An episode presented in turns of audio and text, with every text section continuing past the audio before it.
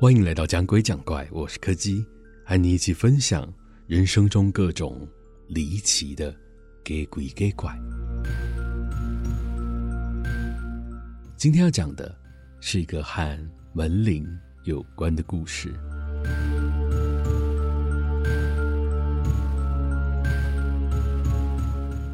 那是某一次我去朋友家借住的时候发生的事。那位朋友住的地方，以市区的标准来说，空间还算蛮大的，甚至他还拥有自己的前后阳台。身为一个平时衣服洗好都没有空间晾的人，这两个阳台看了实在是让人有点羡慕。但是就在那天深夜，我们两个都已经在床上躺好，准备入睡的时候，房间里突然响起了两声非常急促的门铃声。这么晚了，他还有客人来吗？虽然听到了门铃的声音，然而朋友却没有要起来的意思，他只是一脸睡眼惺忪的问我说：“能不能帮他开个门？”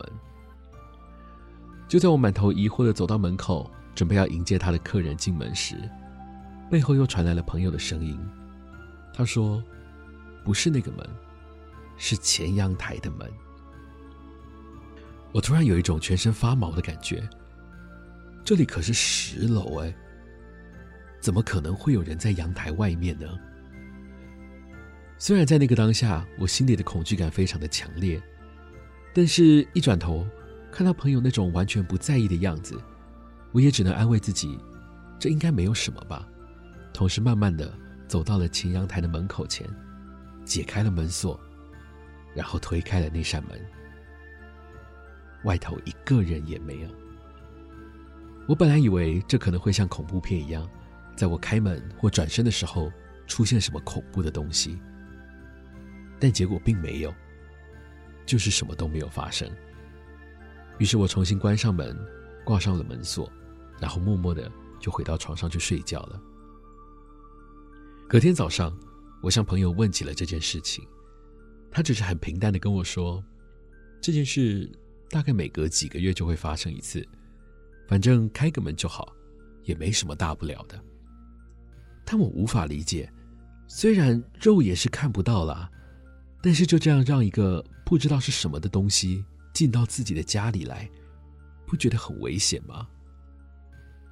朋友在听完我的问题之后，露出了一个像是怜悯一样的表情。他说：“你昨天去开门的时候，都没有觉得那个门铃怪怪的吗？”那个门铃的内外是装反的，所以当它响起的时候，并不是有什么东西要进来，而是有什么东西要出去。